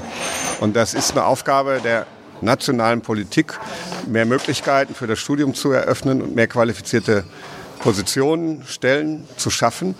Ich möchte nur nicht von Europa das vorgeben, weil ich glaube, dann äh, würden wir massive Probleme bekommen in der Praxis, würden Menschen ausschließen, die wertvolle Mitarbeiter sind. Und es würde, glaube ich, auch Europa noch unbeliebter machen, weil es einfach auch ein Übergriff ist, der aus meiner Sicht nicht notwendig ist. Es es ist möglich, ohne einen Eingriff, ohne Verpflichtung besser zu werden in Deutschland und den Weg sollten wir gehen. Ich habe äh, noch eine Frage, wenn Sie mir eine ketzerische Frage erlauben. Und zwar frage ich Sie das als Mediziner. Ähm, Sie sagen, Berufszugang ähm, muss nicht unbedingt über ein Abitur sein, sondern kann auch äh, mit entsprechender anderen äh, Schulbildung sein. Warum würden Sie oder würden Sie das Gleiche über den Zugang zur Medizin sagen? Ja, würde ich eindeutig sagen. Also Medizin ist ja überhaupt einer der wenigen Berufe. Arzt ist einer der wenigen Berufe, den man nur werden kann, wenn man ein Vollabitur hat. Und ich habe als Arzt eine hohe Verantwortung gehabt, aber es gibt andere Bereiche wie Ingenieure zum Beispiel, die auch eine Riesenverantwortung haben. Wenn die Maschine nicht funktioniert, können auch Menschen sterben. Und da kann man über eine Ausbildung und dann anschließend ein Studium in, die, in diesen Bereich hineinkommen. Und ich glaube, wir sollten insgesamt durchlässiger werden. Und das wäre jetzt zum Beispiel Jura und Medizin, dass es da nur einen Weg gibt, das Vollabitur das ist vielleicht auch äh, überprüfenswürdig. Okay, ja, ich habe weiter keine Fragen. Mike? Ähm, ich bin gerade am Überlegen, und zwar, so wie ich Sie richtig verstanden habe, sehen Sie die akademisierten Pflegekräfte erstmal nicht äh, am Menschen, sondern in anderen Positionen. Ist das korrekt? Habe ich Sie so richtig verstanden? Na, teils, teils. Also ähm, es gibt bestimmte Bereiche, die eine höhere Qualifikation erfordern, wo ich sage, da sollte es nur mit Studium möglich sein. Und ich glaube, in, in der Pflege im Krankenhaus selber brauchen wir eine Mischung. Also da sollte es, glaube ich, die Möglichkeit geben für verschiedene Qualifikationen, einjährige Ausbildung, dreijährige Ausbildung und Studium. Und äh, dann wird, glaube ich, die Pflege besser, wenn wir diese Mischung haben. Und eine abschließende Frage noch, wie stehen Sie zur Pflegekammer? Also ich meine, das Thema ist gerade schon mal aufgekommen. Ich bin massiv dafür, dass wir eine Pflegekammer bekommen, weil ich kenne die Macht, den Einfluss der Ärztekammer. Ich bin Mitglied der Ärztekammer und die Pflegekräfte müssen einfach als auf Augenhöhe mit der Politik und mit den anderen Berufen wie Apothekern und Ärzten verhandeln können. Und ich setze mich da massiv für ein, auch gegenüber Karl-Josef Laumann, unserem Gesundheitsminister. Und sollte es irgendjemand geben, der sagt, das ist mit europäischem Recht nicht vereinbar, dann werde ich mich da sehr massiv dagegen wenden und den Menschen, die die Pflegekammer wollen, den Rücken stärken. Okay, vielen herzlichen Dank. Gerne. Das war Herr, Herr Dr. Liese. Jetzt einer der wenigen, der äh, mal was zu neuen Rollen für Pflegende gesagt hat. Das fand ich ganz äh, spannend. Zwar ähm, doch irgendwie inkonkret und ähm, aber das irgendwie auch im Blick zu haben, ob nicht so ein ja, Skill- und Grade-Mix vielleicht nicht auch was Gutes sein kann. Ja, zum Beispiel. genau. Ähm, Hat auch während der Podiumsdiskussion, ich finde, viele klare Statements gesetzt, macht, hat, hat sich damit aber auch ziemlich angreifbar gemacht. Ähm, also dadurch, dass er, ich sag mal, eine, eine konkrete Meinung vertreten hat, hat sich da, finde ich, auch ein bisschen weit aus dem Fenster gelehnt. Ähm, und ich finde, man macht sich dann auch schon ein bisschen angreifbar dadurch, dass man, ja, man kann darauf festgenagelt werden, das meine ich damit. Ja, das stimmt. Aber halt eben, wie du gesagt hast, einer der wenigen, der irgendwie ähm, ja, sehr klar auch Stellung bezogen hat. Ja. Trotzdem. Ja. Trotz alledem, ja. Wenn auch CDU. Ja, also in anderen Bereichen machen sie sich häufig ja, ja ein bisschen unbeliebter. Zumindest bei mir. Zumindest bei mir. Gehen wir weiter.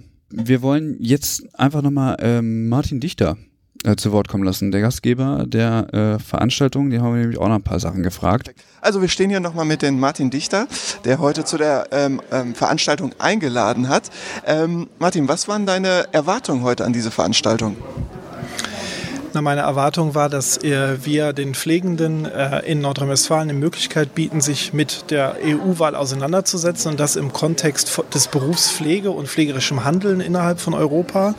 Und an die Politiker war meine Erwartung, dass sie äh, darstellen können, wofür ist Europa zuständig, wofür ist Europa auch nicht zuständig äh, und welchen Einfluss können sie als Euro Europaparlamentarier auf die Gesundheitswesen den, in der einzelnen, der einzelnen Nationalstaaten nehmen.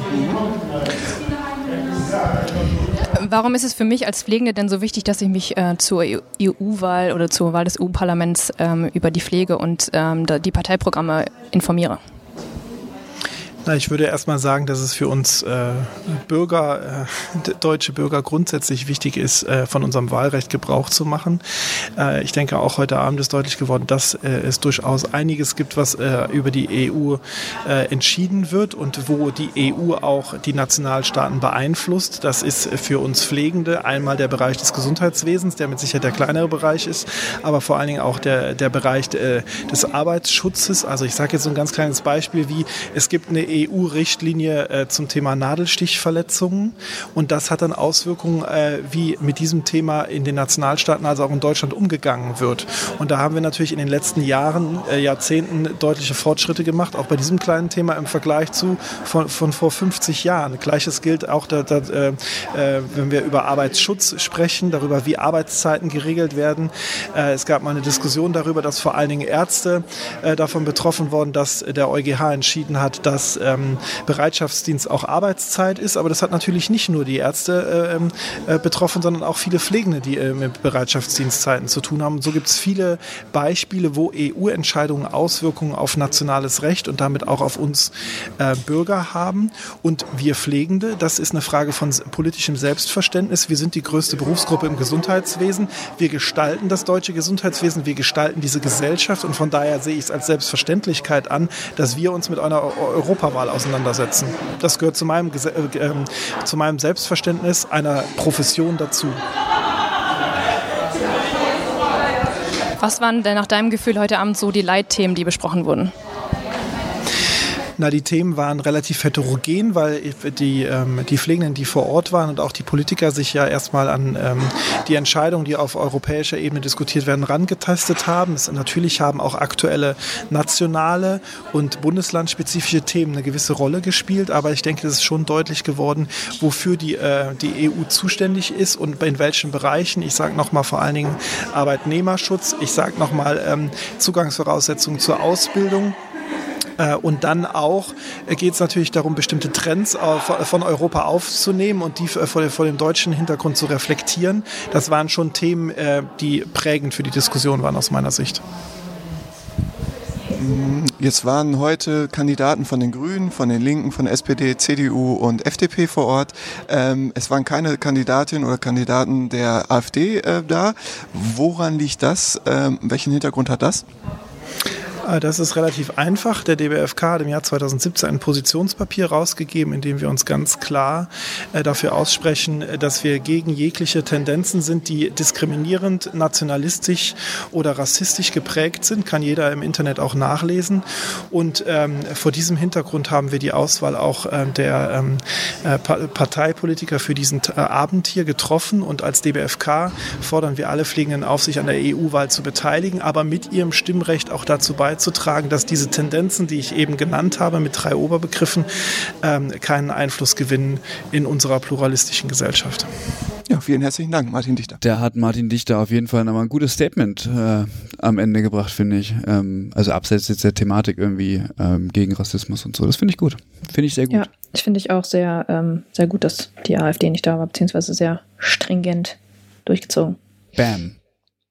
Ja, jetzt wissen wir auf jeden Fall aber auch nochmal, wo die EU dann überhaupt quasi etwas tun kann. Nämlich, ähm, ich fand, das war auch nochmal ganz gut auf den Punkt gebracht, was wir vielleicht vorher ähm, nicht so gut hingekriegt haben oder was vielleicht nicht so richtig durchsichtig war in den Interviews, sondern das ist nämlich der Arbeitnehmer- bzw. Arbeitnehmerinnen-Schutz und eben die Zugangsvoraussetzungen, über die wir ja schon ein bisschen gesprochen haben. Ja, so, äh, dann hören wir uns jetzt einfach den äh, letzten Kandidaten, äh, was heißt Kandidaten? Es ist äh, kein Kandidat, sondern es, er ist wahrscheinlich einfach mit Miteinladender gewesen oder was? Stefan Schwag, äh, am Ende noch auch vom Deutschen Berufsverband für Pflegeberufe. Genau, wie hat dir die, ähm, die Veranstaltung heute gefallen?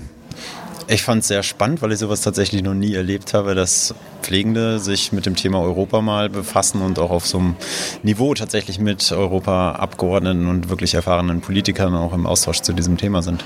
Ist für dich irgendwie was Neues ähm, oder überhaupt was Interessantes bei rumgekommen, so von den Statements von den einzelnen Parteien? Also ich fand es sehr interessant, dass das Thema anscheinend ähm, ja, ein bisschen überrascht hat, alle Teilnehmer, die auf der Podiumsdiskussion waren, dass äh, sie eben sich einig waren, aktuell ist es eben gar kein so großes Thema für sie. Das war dann auch gleichzeitig oftmals eine ernüchternde Antwort. Wir haben damit gar nicht so viel zu tun, aber gleichzeitig sehe ich da eben auch ein ganz großes Zeichen von uns jetzt ähm, auch als Pflegenden drin, eben als Auftrag, sich vielleicht doch mal mit diesem Thema auch auf europäischer Ebene zu befassen und äh, eben auch mal zu gucken, was da nicht doch zu tun ist, weil einige Sachen Sachen sind dort ja schon verortet, wie man auch gesehen hat und gehört. Ähm, der Junge Pflegekongress, der ist am 8. Mai. Kann man sich da eigentlich noch anmelden? Sehr gerne, also bis wenige Tage vorher. Allerdings äh, versenden wir dann noch Eintrittsbändchen. Also es wäre schon schön, wenn man sich möglichst rechtzeitig anmeldet. Platz haben wir allerdings für 3.000 bis 4.000 Leute. Mehr als genug. Aktuell über 2.400 Anmeldungen. Schon so groß wie noch nie, aber wir haben noch Platz. Willst du schon mal ein bisschen ankündigen, wer so da ist? Also neben einem äh, engagierten Team von jungen Podcastern Wir haben unsere Bändchen noch nicht. Ach so, die sind noch nicht angekommen. Ja, dann müssen wir mal direkt nachschauen, wo die stecken. Ähm, also auf der Bühne stehen werden ähm, internationale Referenten, beispielsweise Asra Karaberovic. Die wird uns Einblicke aus der Schweiz gewähren, was dort ihre Karriere war. Also ich will auch nicht zu viel verraten, aber letztlich, ähm, ja, wie ihr Weg in der Pflege war, was sie da alles erlebt hat und was vielleicht auch für Vorurteile und wie ähm, ja, Pflege in der Schweiz tatsächlich aussieht auch. Das wird sie berichten. Professor Dr. Frank Weidner wird was zur Digitalisierung ähm, berichten. Also das Thema des Kongresses ist Deine Pflege, deine Zukunft. Da passt natürlich Digitalisierung als ein Thema immer hervorragend rein. Und ganz zentraler, elementarer Punkt des Kongresses ist der Junge Pflegepreis. Ähm, der wurde dieses Jahr ausgeschrieben zum Thema ähm, Theorie-Praxistransfer. Und da haben Teams ihre Beiträge eingeschickt. Und ja, die Jury hat jetzt gerade die ersten Top-3-Beiträge ausgewählt. Die haben jetzt gerade gestern informiert und die werden sich jetzt vorbereiten auf ihre Präsentation vor 2400 Leuten und dann die finale Wertung wird dann durch die Jury vor Ort getroffen und es waren hervorragende Beiträge dabei. Wir sind gespannt, wie die präsentiert werden, aber ähm, da freuen wir uns schon ganz besonders natürlich drauf. Und dann gibt es zum Abschluss noch was ganz Humoristisches. Matthias Brehm, Humorpille, der wird äh, als Kollege aus der Pflege selbst darstellen, wie man eben den Alltag auch zum Selbstschutz mit Humor ja, letztlich leisten kann. Und ähm, wenn das alles gelaufen ist an dem Tag, neben dem ganzen ähm, Besuchen des Zukunftsmarkts, also da sind 43 Aussteller, Hochschulen, Buchverlage, Verbände, ähm, unterschiedlichster Art letztlich. Und da geht es auch darum, seine Zukunft zu planen. Das läuft so neben dem Kongress und in den Pausen. Und wenn das alles durch ist, dann ähm, freuen wir uns abends noch auf die Aftershow-Party. Da stehen dann auch noch AG-Mitglieder, Roberto und äh, Mariska, Marissa mit den Disco Damage Kids und äh, Dena, auch relativ bekannt, äh, Altenpflegerapper mit im Kult in Bochum auf der Bühne. Ab 18 Uhr machen wir das erst das zweite Mal dieses Jahr und äh, hoffen, dass wir dann, äh, ja, todmüde, aber glücklich da wieder mal feiern können. Ja. Genau, 8. Mai, wo? Äh Ruhrkongress Bochum, Stadionring 20. Hat er alles auf dem Schirm. Sehr Genau. Ähm, ja, also wie gesagt, äh, nochmal der Hinweis auf den auf den Jungpflegekongress. Und wir sind auch da. Wir laufen da auch rum und holen wie ähm, genau wie wie jetzt auch ähm, Stimmen ein und gucken mal, wen wir da Wir so spielen treffen. dasselbe Spiel nochmal. Genau. Wobei ich mir echt ein bisschen komisch vorkam. Ähm, so in der Runde sitzen und einen Podcast aufnehmen ist irgendwie ganz entspannt, aber mit so Mikro, wirklich, ich kam mir so ein bisschen vor wie Carla Kolumna. Kolumno. Carlo. Carlo. Ach ja, stimmt. Kolumno. Falsch rum. oh Gott. Heißt ja nicht mit Vornamen Kolumna. Das wäre es natürlich noch. Ja. Franziska, wir haben noch äh, jetzt nicht. Kolumna, Kolumno, Kolumna. Ähm, Nuss, ja. Äh, wir haben noch, wir haben von unserer äh, lieben Kollegin Anna Hoffmann noch äh, was zugespielt bekommen. Ja, die Anna. Anna Banana, Anna Banana. genau, die, die schreibt ja auch gerade ihre Masterarbeit, genau wie du und wie ich. Mhm. Und Schlimm. genau, und ähm, ist auf der Suche nach Interviewpartnerinnen und Partnern. Ja, hallo, mein Name ist Annalisa Hoffmann und ich bin Gesundheits- und Krankenpflegerin. Ich studiere im Studiengang Pflegewissenschaft an der Universität Witten-Herdecke und derzeit schreibe ich meine Masterarbeit zu dem Thema der Inanspruchnahme einer Sexualbegleitung von Bewohner und Bewohnerinnen in der stationären Altenpflege. Und hier fokussiere ich mich vor allem auf die Perspektive von Pflegenden, Heimleitungen oder Pflegedienstleitungen und Sozialarbeitenden. Warum das Ganze? Eben weil die Perspektive von Pflegenden, Heimleitungen und Sozialarbeitenden zu diesem Thema in deutschen wie auch internationalen Studien kaum Beachtung finden. Und ich möchte einfach mehr über den pflegerischen Alltag in Altenpflegeeinrichtungen erfahren, in denen Bewohner und Bewohnerinnen betreut werden, die bereits Kontakt mit einer Sexualbegleitung hatten oder haben. Hier möchte ich dann wissen, wie Pflegende, Pflegedienstleitungen, Sozialarbeitende den Ablauf erleben, wenn eine Bewohnerin oder ein Bewohner eine Sexualbegleitung in Anspruch nimmt und wie sich das eben auf den pflegerischen Alltag auswirkt. Ja, wenn ihr Erfahrungen mit diesem Thema gemacht habt und potenziell bereit wärt, mich ähm, an euren Erfahrungen teilhaben zu lassen, dann würde ich mich super freuen, wenn ihr mir einfach eine E-Mail unter anna.hoffmann at uni-wh.de schreiben würdet. Gerne schicke ich euch dann ein Info Informationsschreiben zu und wir können alles weitere besprechen. Vielen Dank. Genau, die Anna. Also, wenn ihr irgendwie Hinweise habt, äh, wer da Rede und Antwort stehen kann, äh, dann könnt ihr euch einfach bei der lieben Anna mal melden. Ja, ein so, so wichtiges Thema. Ich bin so gespannt, was ähm, letztendlich Ihre Erkenntnisse daraus sind. Und vielleicht, vielleicht hören wir ja auch hier mal was darüber. Ja. Mal sehen. Ach, bestimmt. Bestimmt, da ra- laden wir Anna ein. Die locken wir schon irgendwie. Ich, wa- was, was mag Anna gern? Säckchen oder was? Äh, Sekt, Wein. Okay. Ähm, genau. Jetzt fällt mir gerade kein anderes, äh, kein Lebensmittel ein. Pizza vielleicht noch. Ja, Pizza. Pizza habe ich auch immer viel mit ihr gegessen, ja. Siehst doch, du? doch. Wir werden schon was finden. Ähm, wahrscheinlich hört Anna das sowieso und hat sich Ja, das hoffe ich ja mal. Ne? Okay, äh, im Grunde genommen sind wir damit am Ende dieser freshen Sendung. Eine Ähm, Ostersendung. Ein die- Osterei.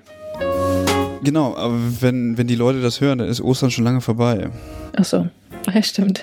Ja. Oh, meine Gehirnzellen. Oh Gott, oh Gott. Und heute ist nicht mal Ostern. Im Grunde genommen befinden wir uns in so einem, in so einem ja, wie ist das?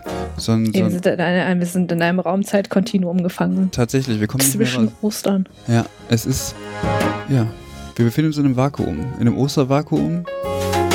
Und wenn man das hört, dann ist nicht mehr Ostern, obwohl heute auch nicht Ostern ist. Es bleibt also alles gleich. Ostern wurde Ei, darum ei, ei. gestrickt. Die Bibel hat Ostern darum gestrickt. Das ist schön. Ja. Ach, Franziska. Dann hören wir auf, oder? Ich glaube, es gibt erstmal nichts weiter zu sagen. Wir haben schon ziemlich viel geredet, glaube ich. Ja, das ist tatsächlich so. Wir können nicht kurz. Nachdem die. Doch, die können wir. Aber es gibt bestimmte Leute, die nicht kurz können. Ich kenne keinen. Ja.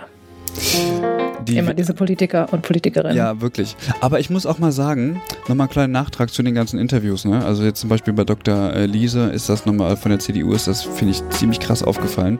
Man, man fragt die Leute etwas und ähm, die, die, es kommt wie aus der Pe Pe Pistole geschossen, kommen da Antworten, ähm, die du in weiß ich nicht wie viele Arten verstehen kannst. Und im Grunde genommen, also sie haben irgendwie schon die Fragen beantwortet, aber irgendwie könnten sie mit dem Statement auch diverse andere Fragen beantworten können. Mhm. Also man, die sind da, glaube ich, schon ziemlich geübt, ähm, da, weiß ich nicht, Rede und Antwort zu stehen. Das ist schon sehr bemerkenswert.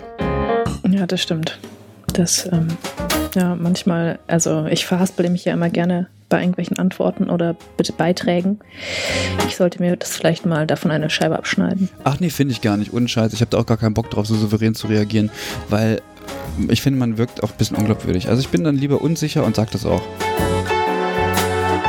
Oder, oder stotter halt auch irgendwie vor mich hin, genau wie hier. Stotter. Ja, das war eine Stotterfolge. Ähm, äh, ja. Ähm, Ja gut, ich glaube, wir müssen mal zum Ende kommen, Christian. Ich glaube, Es sonst ähm, fa faseln wir hier. die Hälfte hat er sowieso schon abgeschaltet. Was? Vielleicht. Weiß man nicht. Genau. Dann besucht gern unsere Homepage übergabe-podcast.de. Schreibt uns eine Mail. Hallo at übergabe-podcast.de, wenn ihr irgendwelche Anregungen habt, irgendwelche Tipps. Wenn ihr mitdiskutieren wollt, besucht uns gerne auf unserer Homepage.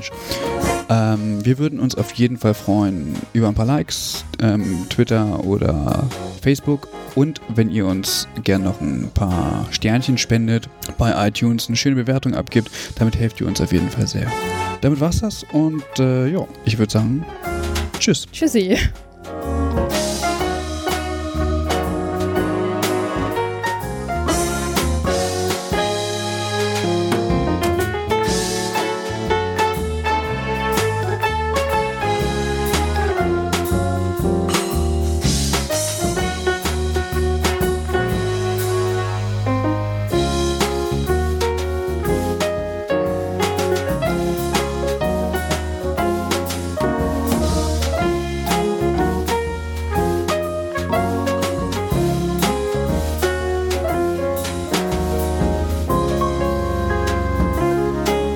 Geier. Ähm, ähm, Sie sind von der FDP? Nein. Sondern von?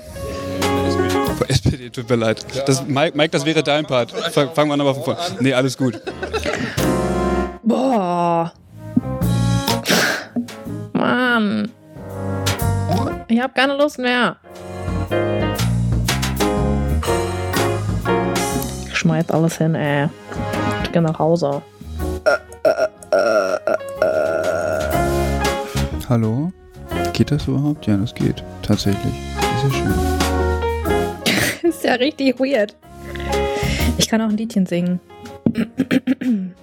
Nein. Was ist denn jetzt schon wieder? Ich höre dich. Hä? Hör, hörst du mich noch? Hörst du mich noch? Nee.